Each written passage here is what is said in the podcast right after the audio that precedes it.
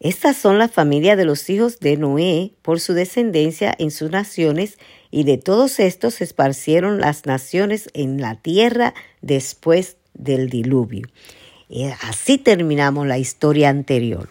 Así que ahora quiero comenzarte con otra historia muy interesante. Dice así. Tenía entonces toda la tierra una sola lengua y unas mismas palabras. Y aconteció que cuando salieron de oriente, hallaron una llanura en la tierra de Sinar y estableciéronse allí. Y se dijeron unos a otros, vamos, hagamos ladrillo y cosámoslo con fuego. Y les sirvió el ladrillo en lugar de piedra y el asfalto en lugar de mezcla. Y dijeron, vamos, edifiquémonos una ciudad y una torre, cuya cúspide llegue al cielo, y hagámonos un nombre, por si fuésemos esparcidos sobre la faz de toda la tierra. Y descendió Jehová para ver la ciudad y la torre que edificaban los hijos de los hombres. Y dijo Jehová, He aquí el pueblo es uno, y todos estos tienen una sola lengua, y han comenzado la obra, y nada les hará desistir ahora de lo que han pensado hacer. Ahora pues, descendamos y confundamos allí su lengua, para que ninguno entienda el habla de su compañero. Así los esparció Jehová desde allí sobre la faz de toda la tierra, y dejaron de edificar la ciudad. Por esto fue llamado el nombre de ella Babel, porque allí confundió Jehová el lenguaje de toda la tierra, y desde allí los esparció sobre la faz de toda la tierra. Descendiente de Zen, estas son las generaciones de Zen. Zen de edad de cien años engendró Alfasad. Dos años después del diluvio lo engendró. Y vivió Zen después que engendró a Alfasad 500 años y engendró hijos e hijas.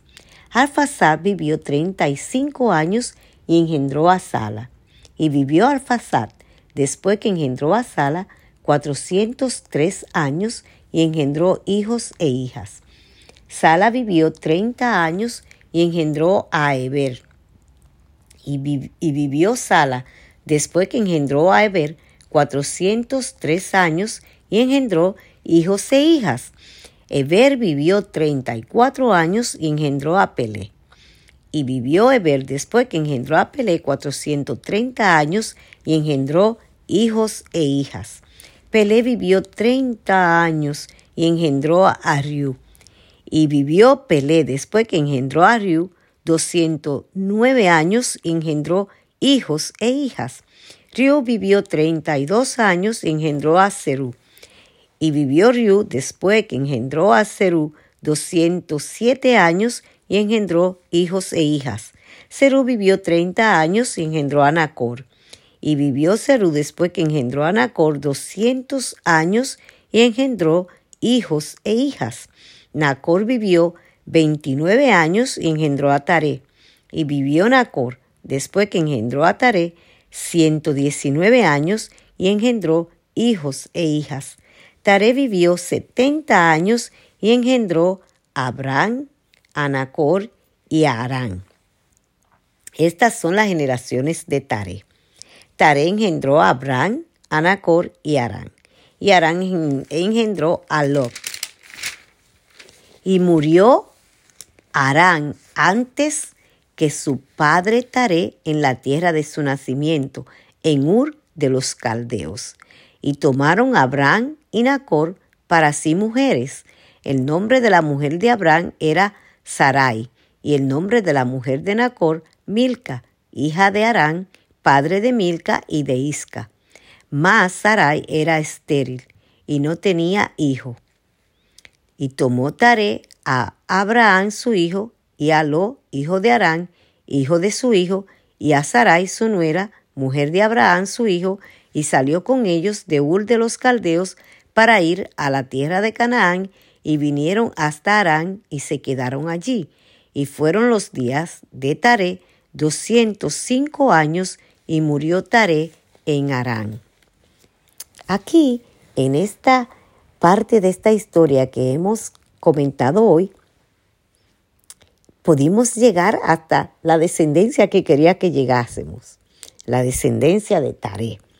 A partir de ahí vamos a, a entrar en historias tan fascinantes que no podremos desconectarnos de ella. Por eso, en esta ocasión, voy a orar contigo para que el Señor nos permita seguir continuando, escuchando y escudriñando su palabra. Y oremos. Querido Señor, gracias porque nos da la oportunidad de adorarte, de reconocerte como nuestro Creador, nuestro Dios y Salvador. Y porque tú nos da la oportunidad de poder contar tantas historias hermosas de tu palabra. Gracias por darnos tantos oyentes y por bendecirlos. Gracias Señor, porque ellos te están escuchando. Gracias por darnos esta oportunidad. Bendícelo grande y abundantemente. En tu Hijo amado Jesús es que te lo suplicamos. Amén.